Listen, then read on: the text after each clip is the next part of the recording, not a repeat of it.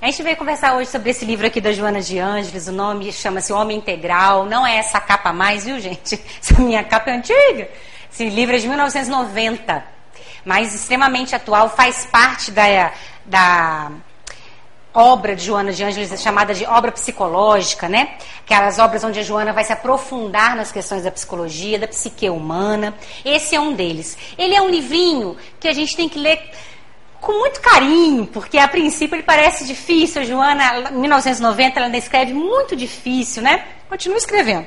Mas aqui nesse começo aqui ela estava destrinchando essas questões psicológicas, então às vezes a gente fica meio sem paciência ao ler o livro. Mas a nossa preocupação aqui hoje foi trazer um dos capítulos, que se chama Fatores de Perturbação no Homem.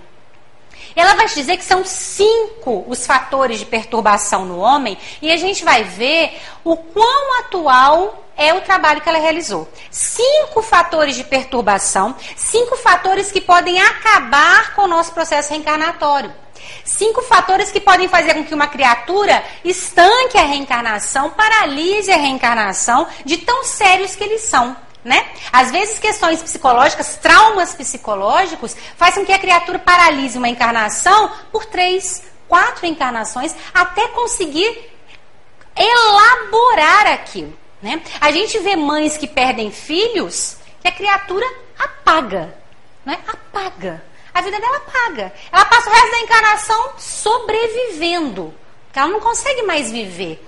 Não é? Então tem certos traumas, tem certas dificuldades emocionais que a gente enfrenta na encarnação, nas nossas provas, que podem paralisar as nossas próximas encarnações, de tão sério que é o nosso psiquismo, de tão sério que são as coisas que a gente pensa e sente, né?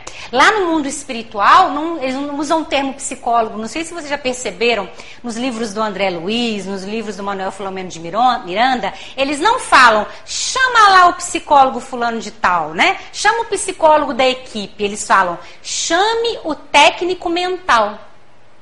Quem é o técnico mental lá no mundo espiritual? São aqueles que são especializados nas nossas dores emocionais e mentais. Olha como é que isso é sério, né?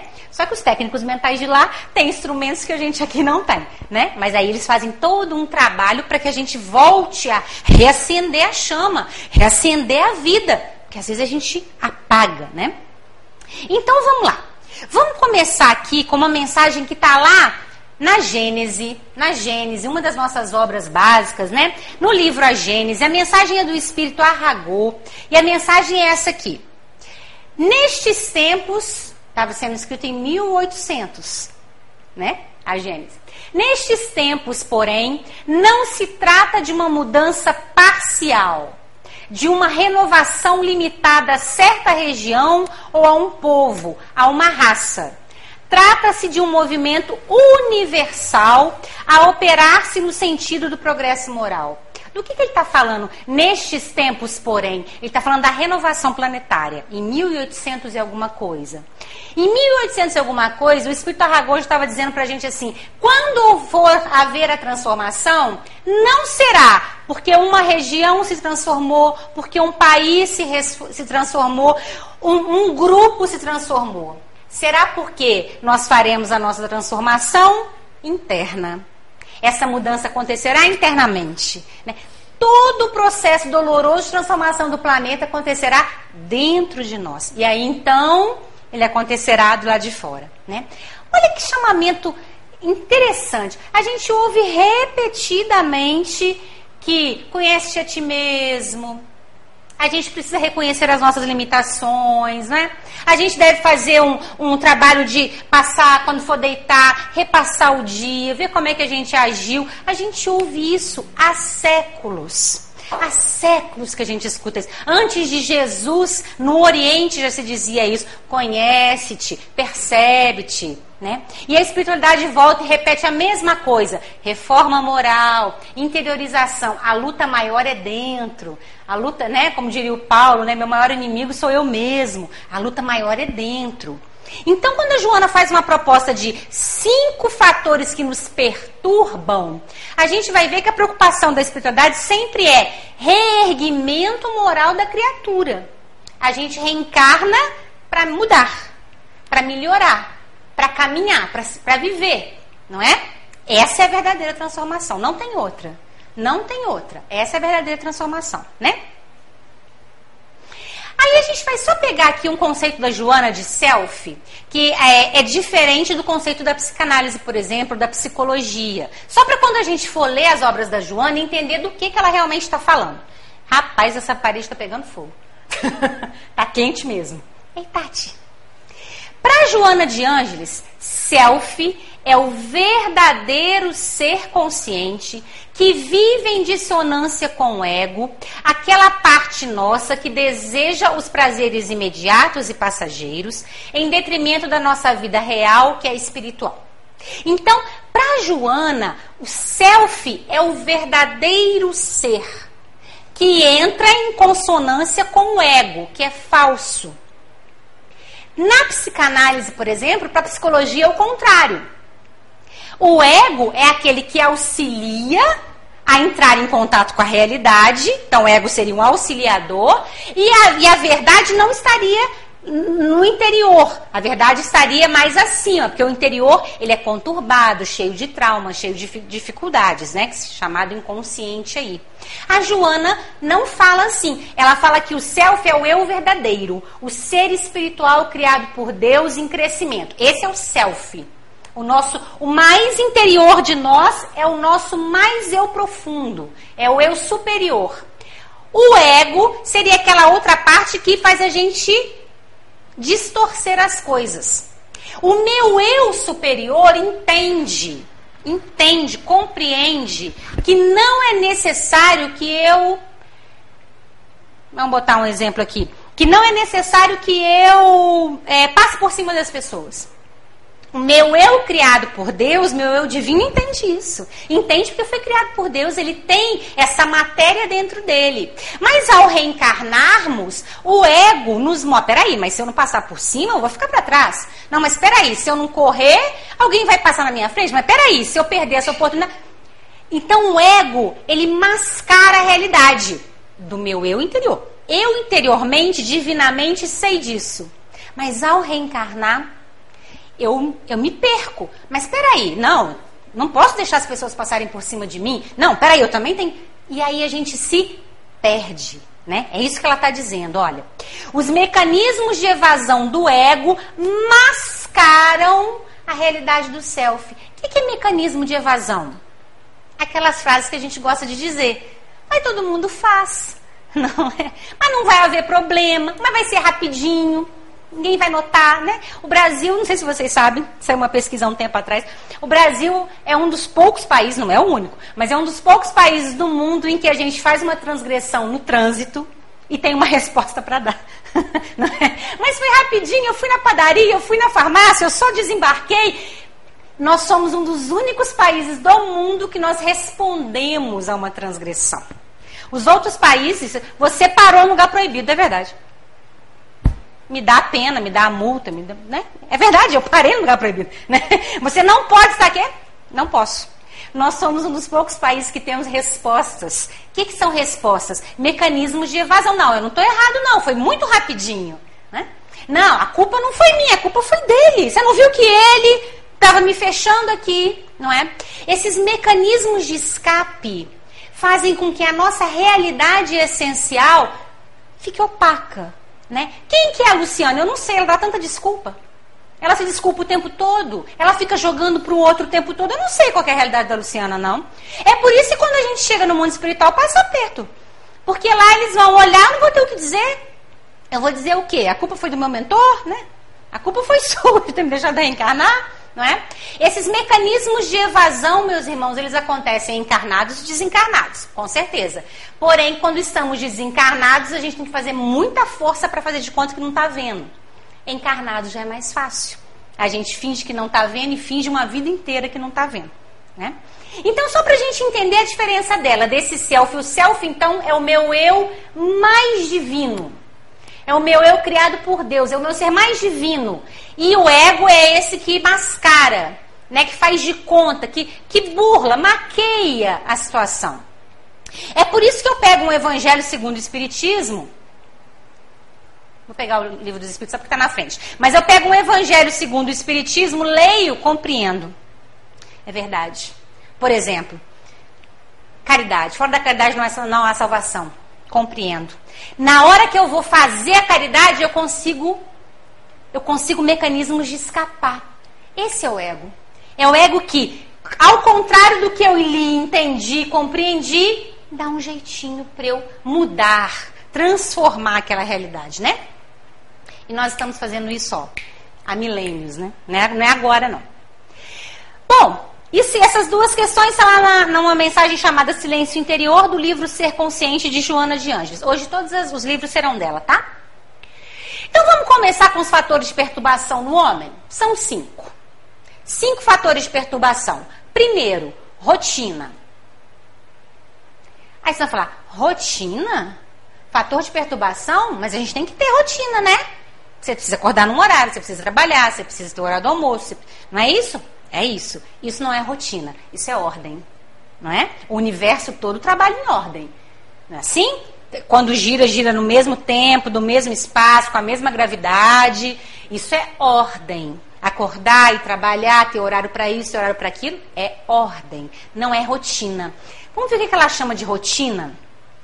Ela vai dizer assim: olha, a rotina é como ferrugem na engrenagem de preciosa maquinaria que corrói e arrebenta. A rotina é como ferrugem o homem é um mamífero biosocial construído para experiências e iniciativas constantes e renovadoras. Olha, olha que frase séria essa.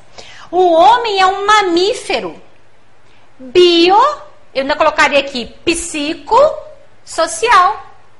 É, o homem é um mamífero que tem carne e osso, tem que cuidar deste corpo, tem que cuidar da sanidade mental e tem que cuidar das relações.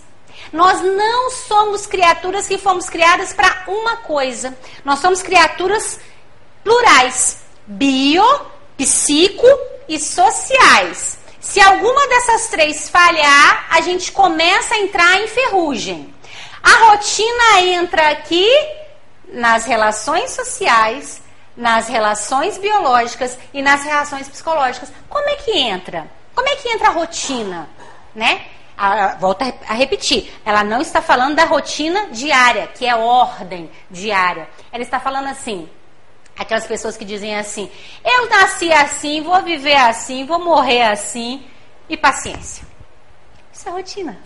Porque você é um ser bio, psico, social em constante transformação. Como é que você nasceu assim, vai viver assim, vai morrer assim? Como é que a gente pode dizer eu não perdoo alguém até eu morrer? Se você é um ser que está em constantes transformações das suas experiências vivenciais, isso é rotina. Quando eu chego a dizer eu não mudo, é porque eu já não mudo há encarnações, não é nessa não. Isso é rotina. Né? Há criaturas que estão no mesmo padrão psicossocial há séculos. Isso é rotina espiritual. Então é isso que ela diz. Quando eu entro em rotinas espirituais, é um fator de perturbação porque eu paro de crescer. Se você tem alguém que não aprendeu nada novo nos últimos 10 anos, está em rotina. Está em rotina. Se você não está conseguindo ter novas relações há 10 anos, tá bem, eu tenho meus amigos de infância, que maravilha, graças a Deus, conserve-os. Mas não apareceu mais nenhum amigo novo, nenhum conhecido, nenhum colega, você não teve nenhuma relação nova há 10 anos, você está em rotina. Né? Você não muda a sua forma de lidar com o seu corpo há 10 anos. Há 10 eu só, eu só como desse jeito aqui, não vou mudar. Opa, tem uma coisa diferente. Meu corpo muda, meu paladar muda. Não é verdade? Quando a gente é criança, a gente não tem um tipo de paladar, depois na adolescência tem outro, na fase adulta tem outro, e depois na, na fase mais madura vai ter outro. Se o meu paladar muda, como é que eu posso dizer eu como a mesma coisa e vou comer até morrer? Está em rotina. A gente gosta de dizer essas coisas, né? A gente acha que a gente é segurança, né? Tô seguro, hein? Ó, não vão mudar. Então você está em rotina. Se está em rotina, você não está em crescimento. Isso é um fator de perturbação. Não é uma nem duas vezes que a gente vê nas obras do André Luiz os espíritos chegando na reunião mediúnica e falando assim: Mas aquela casa é minha, aquele ouro é meu, aquele reinado é meu. O que aconteceu com a criatura? Rotina. Rotina. Ela ficou paralisada num contexto, no caso, social. Ficou paralisada, ela não conseguiu transformar-se. Né? E meus irmãos, tudo em transformação. Nós somos seres em transformação, nosso organismo em transformação. as células da nossa pele mudam todos os dias. Milhões de células. Nós somos seres em transformação. Paralisou em algum desses campos aqui, está em rotina. A gente hoje em dia tem um pouquinho mais de facilidade de entender isso por causa da tecnologia. Não é? Você viu, o Renato agora já tem uns negócios ali super tecnológicos para poder gravar aqui a, a, a, palestra, não é? Há um tempo atrás a gente não tinha. Há um tempo atrás eu cansei de fazer, não era mimeógrafo não, mas eu cansei de fazer hum, transparência. Cansei de fazer transparência fazer isso tudo, não é? Se eu, se eu falasse, eu não, ó, só sei fazer transparência, eu tava em. Ué, é que eu ia fazer? Então eu ia parar de fazer qualquer material, porque eu não ia ter mais condições, né? Com a tecnologia, hoje a gente consegue perceber o quão mudando estão a vida, e é assim mesmo. Tem algumas pessoas que dizem assim: ah, meu Deus, aonde nós vamos parar? nós vamos parar na evolução, porque evolução é isso. A tecnologia só mostra mais rápido, mas evolução é isso, né? Continua Joana assim: deixando que esse potencial do self, do ser divino, permaneça inativo por indolência ou rotina, a frustração emocional entorpece os sentimentos do ser ou leva-o à violência, ao crime, como processo de libertação. Olha que, olha que interessante isso que ela falou. Ou entorpece o que a gente tem visto, que é o quê? Falta de esperança, tédio, desânimo diante da vida, os índices de suicídio aumentando, porque a vida não faz sentido algum. Claro que não faz, entramos em rotina espiritual. Ou o contrário, ou a gente entra num processo de violência para, por incrível que pareça, meus irmãos, para dar uma adrenalina, para ver se alguma coisa se movimenta, não é? Para expulsar de dentro de nós essa sensação de perda, de vazio, de inatividade, não é? Então a violência ela entra aí como se fosse alguma coisa que pudesse sustentar-nos.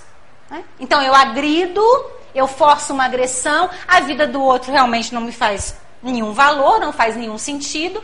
A Luciana está falando de crime e violência lá do outro que faz crime e violência. Não, está falando da minha.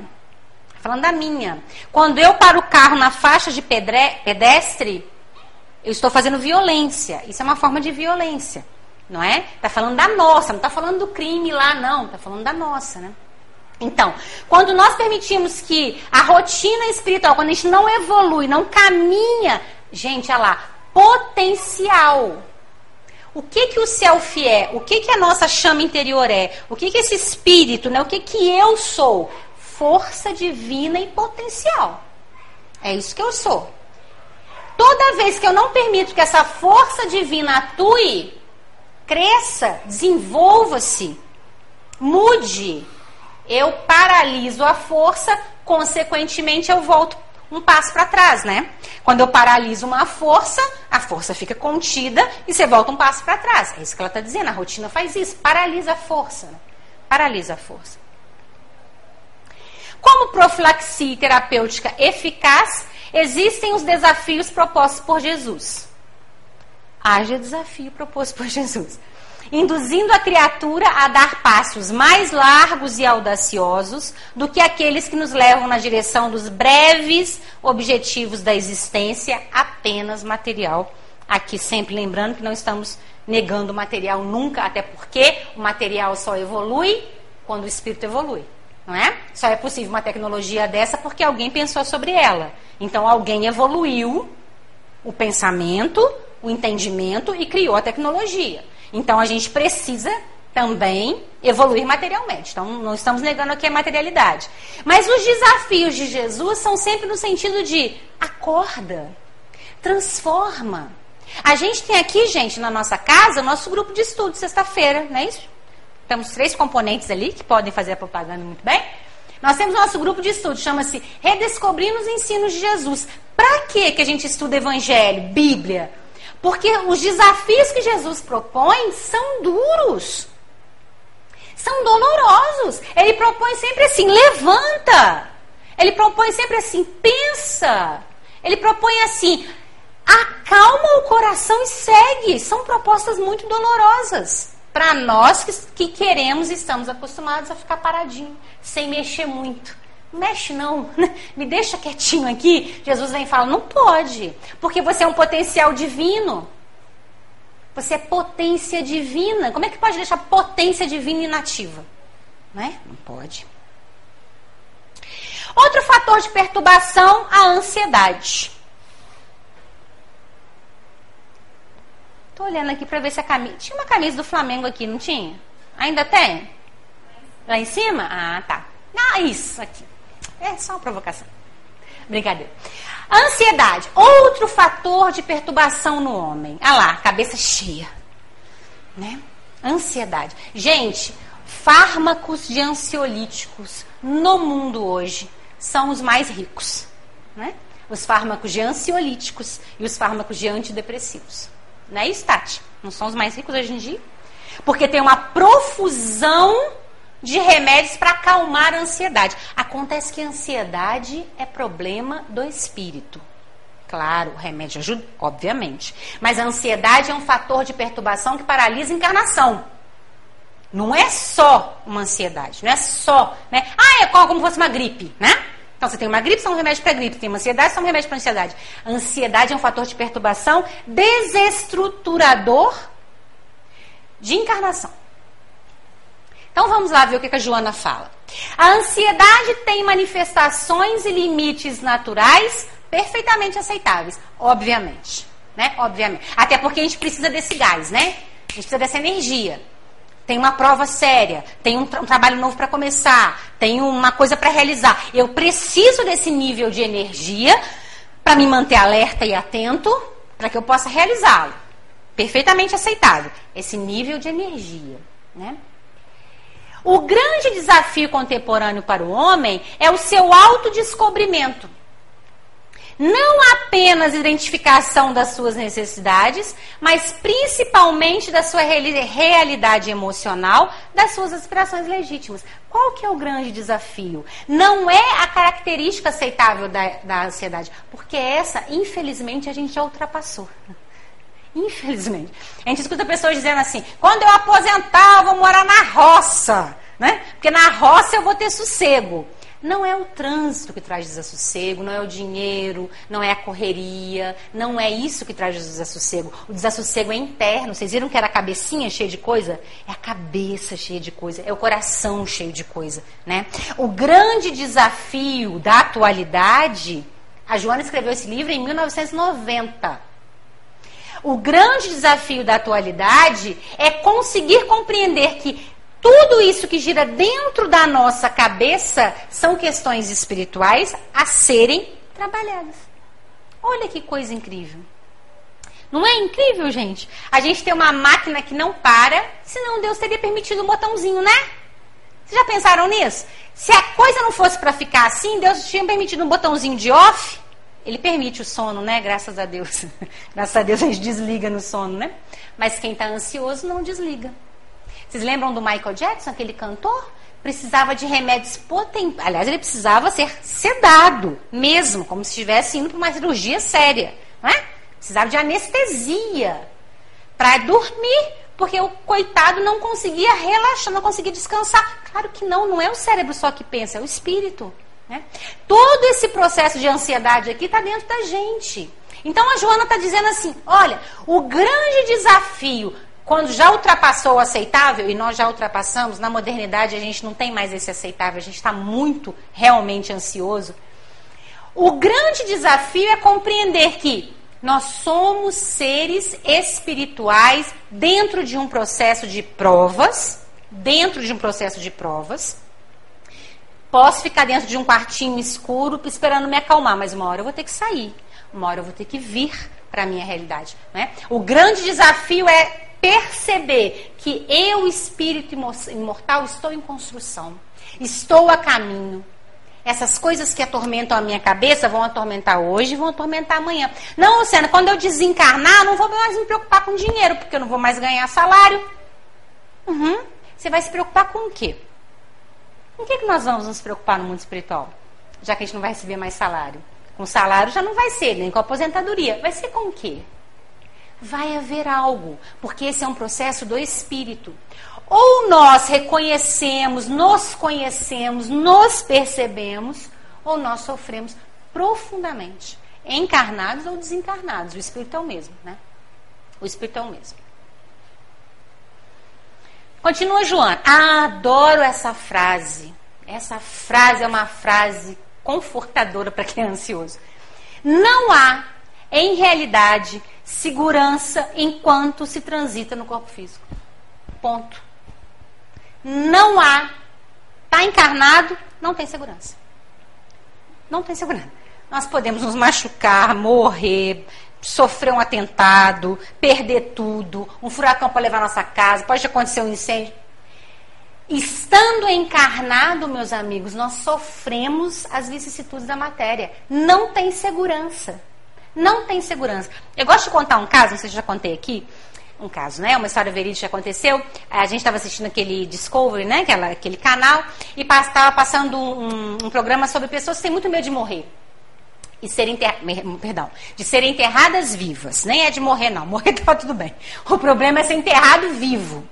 Então, como é que as pessoas faziam, né, para poder se livrar desse medo? E aí, alguns séculos atrás, um homem muito ansioso com isso, muito angustiado com isso, tinha pânico de morrer, ele, em vida, montou o mausoléu dele, fez o mausoléu, mausoléu dele no, no, no cemitério, todo equipado. O mausoléu tinha entrada para ventilação, o caixão dele tinha entrada para ventilação, o caixão dele tinha uma cordinha ligada lá na, na, secretaria lá do cemitério. Isso foi há séculos atrás na Europa, né?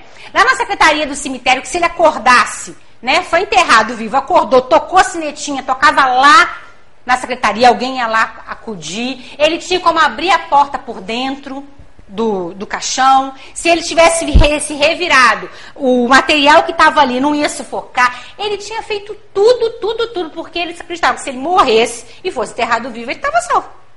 Então ele fez todo esse trabalho, estava tudo, a família estava sabia, a polícia do local sabia, todo mundo sabia, né? Pelo amor de Deus, você me enterra ali, porque aí, se eu, se eu estiver vivo, eu consigo me escapulir. Pois muito bem.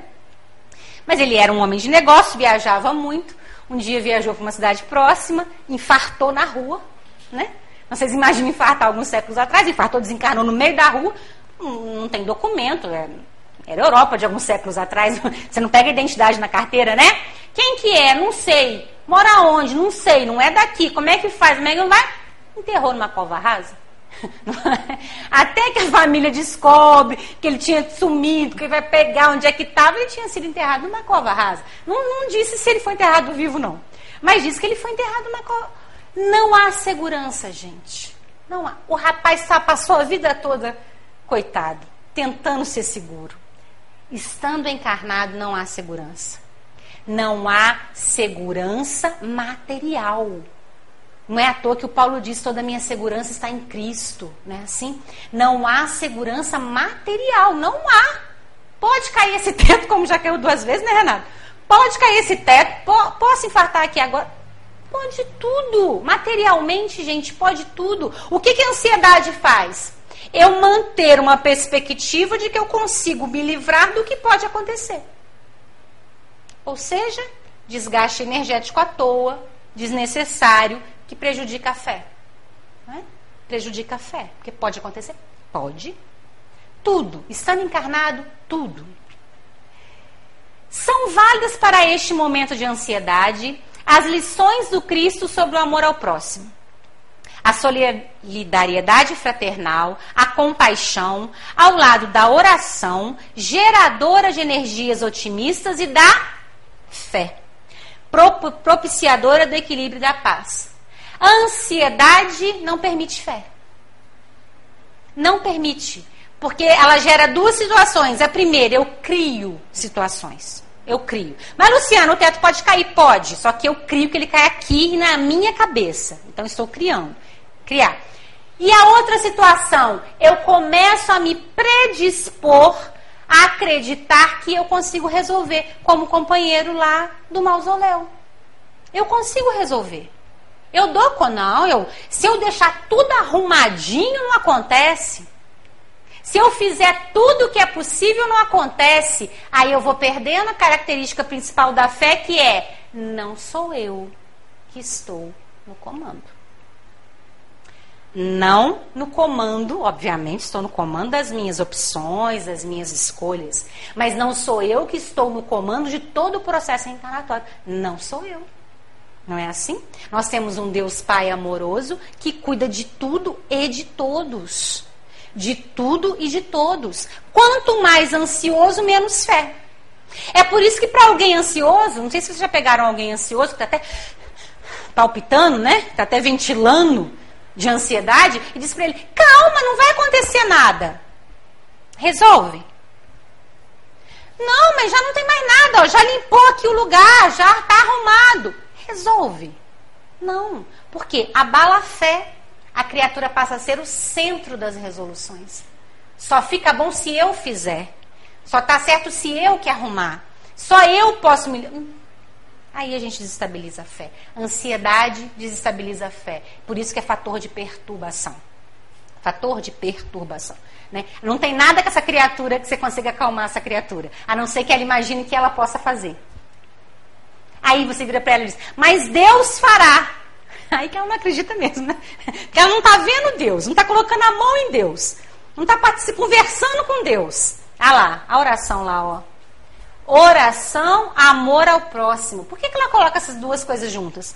Oração e amor ao próximo. Como profilaxia, como forma de auxiliar na ansiedade, para fortalecer a fé. Quanto mais fé, diminui a ansiedade. Quanto mais ansioso, menos fé. Mais centralização do, e, do, do ego, né? Que a Joana fala que é a parte que nos entorpece, do ego, né? Se eu botar grade aqui, ninguém vai entrar. Tá bom, vamos fazer a nossa parte, vamos botar a grade. Agora, se ninguém vai entrar, já não é mais comigo. Não sei. Nosso telhado saiu. Eu botei a grade na janela, mas nosso telhado voou. Não é assim? É assim.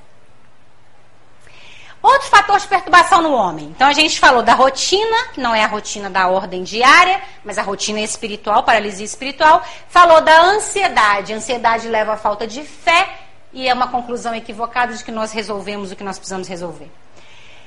O terceiro fator de perturbação no homem, medo, que está muito juntinho com a ansiedade, né? Medo. O medo é fator dissolvente na organização psíquica do homem.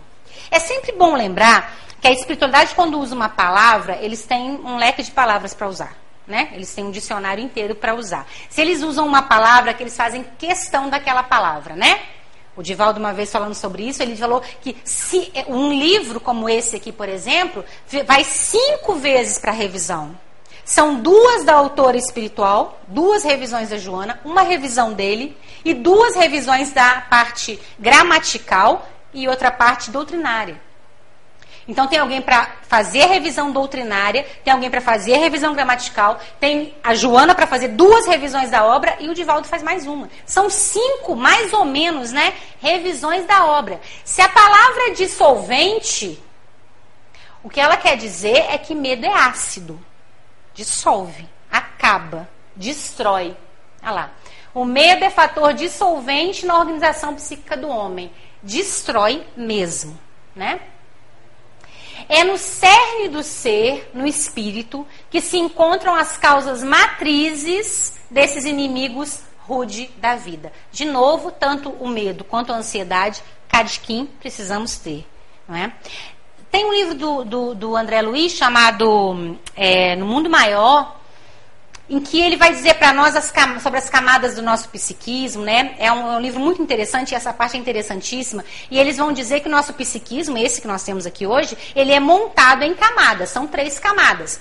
A primeira camada mais primitiva, mais basal, que nós já começamos com ela quando estagiamos no reino animal. Depois a camada intermediária, que já é a camada já do reino hominal, onde já vem as sensações, já vem as emoções. E uma terceira camada, que é a camada mais sublime, que é a camada mais espiritual, a qual nós estamos tentando acessar. Nós estamos evoluindo para acessá-la. Então são três camadas básicas do nosso psiquismo. Essa basal aqui, que é a camada onde nós criamos ela, montamos ela, né? No reino animal, quando estagiávamos, quando estagiávamos no reino animal, nessa camada tem medo. Tem que ter, um animal tem que ter medo. Ele tem que ter medo para sobreviver, ele tem que ter medo para comer. Então, o medo é uma instituição psíquica, sim, da, da, da, do nosso psiquismo basal. Só que nós já estamos aqui, ó. Esse medo daqui não é igual esse medo daqui. Ele tem que evoluir, não é isso? Não é assim? Deus não, não nos dá as nossas condições para evoluirmos, então medo é uma condição que precisamos muito, já precisamos muito dele. Mas ao não evoluirmos, a gente não precisa dele como precisávamos. Então toda vez que esse medo vem com essa força, ele desequilibra minha, hoje a minha estrutura de personalidade humana, porque o humano não precisa mais disso desse medo ao qual nós precisamos há um tempo e agora nós podemos evoluir com ele, né? Qual que é o medo necessário? Se tem um boi bravo correndo atrás de você, é melhor que você tenha medo. Não é? Você precisa ter medo. Você tem que sair correndo, você precisa correr. Então você tem que ter medo. Não é assim? Você não pode ficar, é, acho que esse boi talvez não me encoste. Eu não posso fazer isso. Eu preciso. Eu preciso do sentimento de medo. Mas eu não preciso de ter esse mesmo medo quando eu vou fazer uma prova quando eu vou realizar uma coisa mais séria, ou quando eu vou é, fazer um projeto. Porque se eu tiver esse mesmo medo, em vez de eu correr, em vez de eu fazer, eu paraliso. Então, quando ela diz dissolvente, é dissolvente. Qual que é o nome bonito para isso hoje em dia? Síndrome do pânico. Síndrome do pânico. Qual é a narrativa da pessoa? Estou morrendo de medo. Tô com medo de sair na rua, tô com medo de sair lá fora, tô com medo de abrir a janela. Medo, e é medo mesmo. Por quê? Esse medo que no começo foi uma catapulta para a gente crescer, chegou aqui no reino nominal, não está sendo trabalhado e está sendo dissolvente, está paralisando a criatura. Não é? E às vezes paralisa por encarnações. Por encarnações. Vocês se lembram do livro do Dr. É, do, do Manuel Flamengo de Miranda, o é, Nas Fronteiras da Loucura, né, que conta a história do carnaval no Rio de Janeiro na década de 80, né, tem uma moça que desencarna, coitada, paralisada de medo, que ela foi levada para uma situação e, e, ia ser violentada. Ela, diz, ela infartou de tanto medo. E quando ela infarta, doutor Bezerra de Menezes, que foi atender essa criatura que tinha acabado de desencarnar, não a acorda. E a Manuel Flamengo pergunta assim: você não vai acordar para fazer o atendimento? Ele falou: não. Não posso. Ela desestruturou por completo. Eu vou ter que deixá-la dormindo por um tempo até a gente conseguir começar a trabalhar esse pavor que ela sentiu agora e depois, quem sabe, bem mais tarde, reconhecer que desencarnou. Por uma descarga, né? Foi uma descarga tão traumática, de tanto medo, que o doutor Bezerra deixa ela dormindo, né? Retira, leva para um hospital, mas nem, nem mexe naquela criatura. Percebam, é dissolvente, né? Medo é dissolvente. À medida que a consciência se expande, o indivíduo se abriga na fé, voltamos a ela, religiosa, fé espiritual, na certeza da sua imortalidade, ele se liberta. De novo, gente, medo. Medo vem do quê? Da consciência de que sou eu que resolvo. Se eu não consigo resolver, eu fico apavorado. Eu fico anestesiado, eu fico assustado. O que, que a fé promove? Criatura divina, criatura que de Deus, né? Criatura, ou se não quiser o nome de Deus, criatura universal. Você está em crescimento e há alguém acima. Enquanto não houver o reconhecimento dessa força espiritual acima, o medo, ele é, obviamente, ele é dilatado. Se nós nos percebermos sozinhos, gente, se nós nos percebermos sozinhos e desamparados, pergunta do livro dos Espíritos. O Kardec pergunta aqui, ó. Qual o pior tipo de sofrimento vivido no mundo espiritual? Vocês se lembram dessa pergunta do Kardec? Não sei o número, não. Não decoro o número, não. Mas ele faz essa pergunta: qual o pior sofrimento sentido no mundo espiritual, após desencarnarmos? Né? Então não vai ser perder a casa, perder o dinheiro, não aposentar, porque isso não existe lá. Qual o maior sofrimento? Resposta dos espíritos: sentir-se desamparado. Essa é a resposta dos espíritos. Sentir-se em desamparo. Por quê? Porque o sentimento de desamparo ele é desestruturante. Se a gente não acredita que alguém por nós, alguém, uma criatura, um amor, pode chamar do que quiser, uma essência divina, o que for, se nós não acreditarmos nisso, isso nos desestrutura, porque de fato a vida não vale a pena. Correto? Não vale a pena. Não vale a pena estar encarnado, não vale a pena desencarnar, não vale a pena estar no mundo espiritual desencarnado. Nada vale a pena se não tiver essa força divina né? acima de nós e nos conduzir. Solidão, quarto fator de perturbação do homem. Há uma terrível preocupação para ser visto, fotografado, comentado, vendendo saúde, felicidade, mesmo que fictícia. Esse livro é de quando mesmo? 90, né? Há uma terrível preocupação para ser visto, fotografado, né? Acho que a Joana já estava adiantando um pouquinho as coisas, né?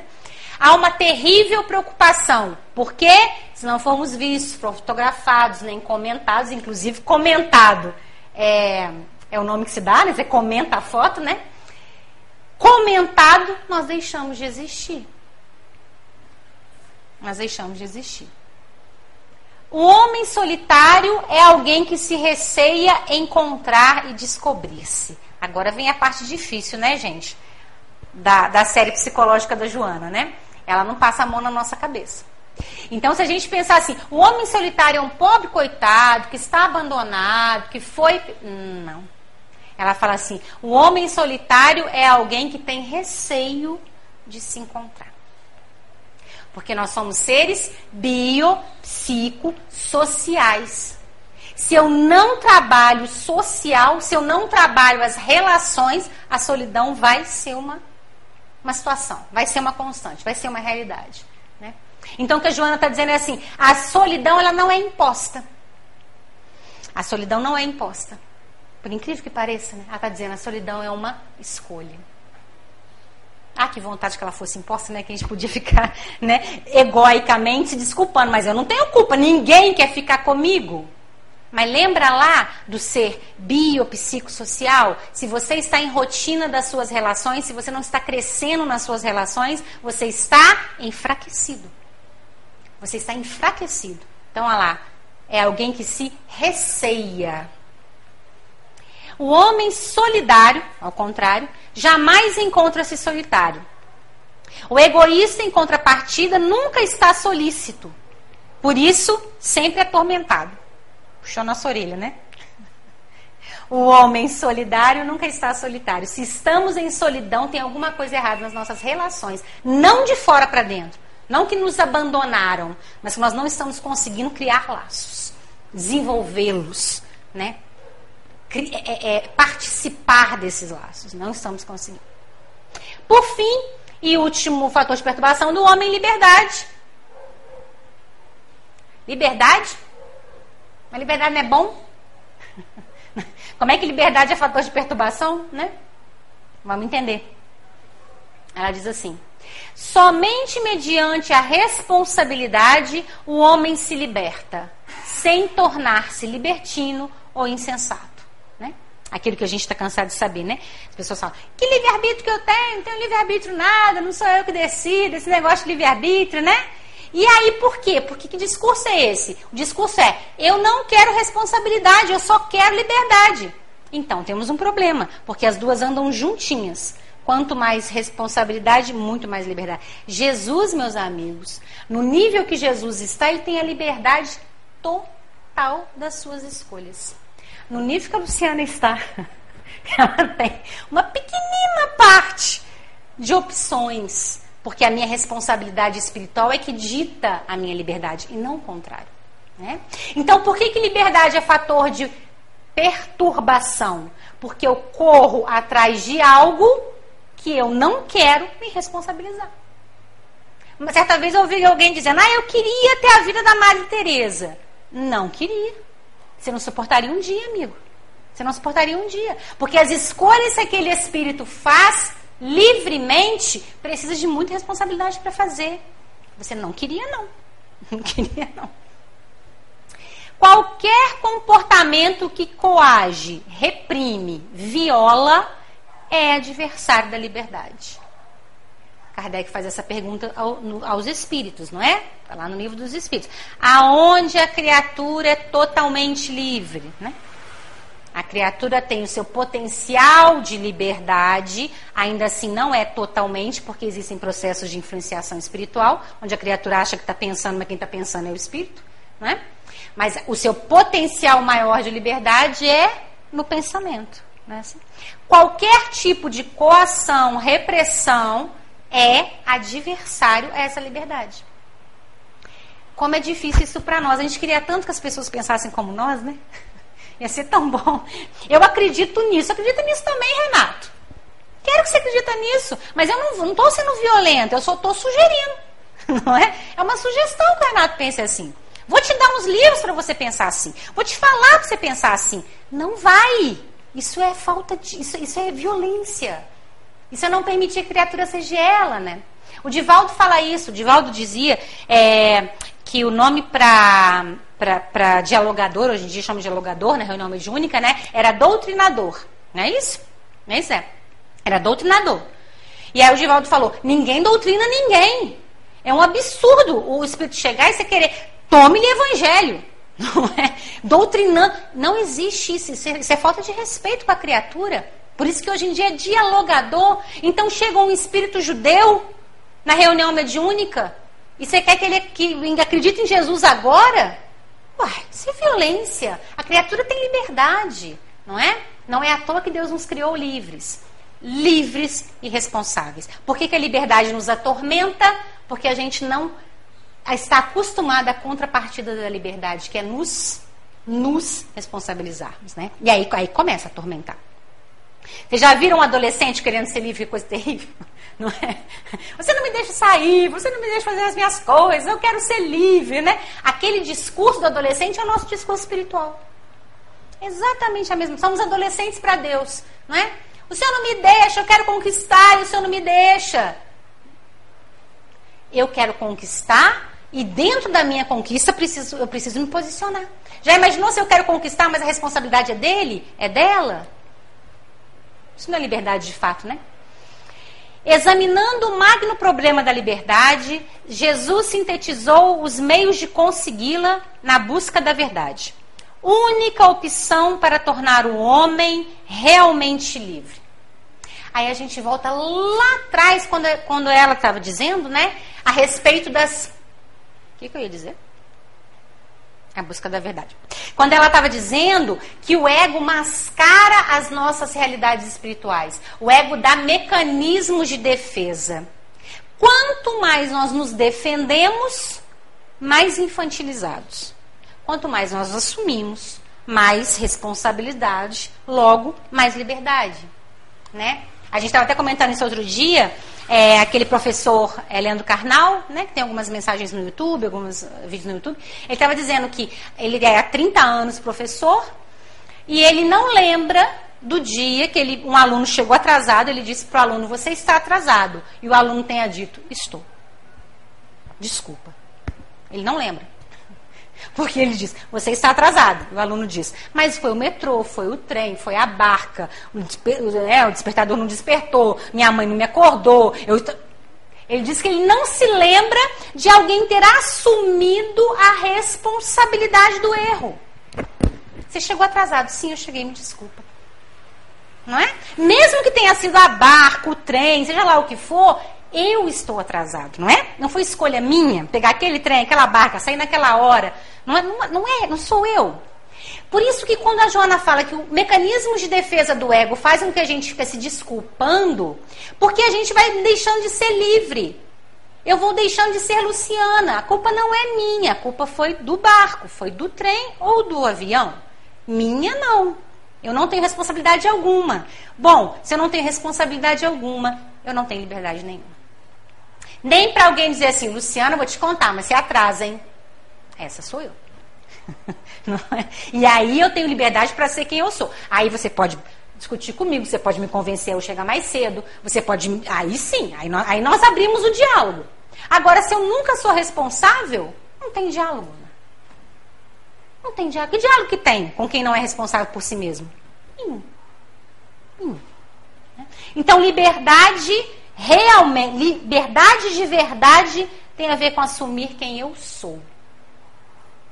Parar com os desculpismos do ego e assumir quem eu sou. Nossa, Luciana, mas aí vai ser horrível, porque o que eu sou é. É isso aí. E ao assumir quem eu sou, eu consigo dar o passo para frente, né?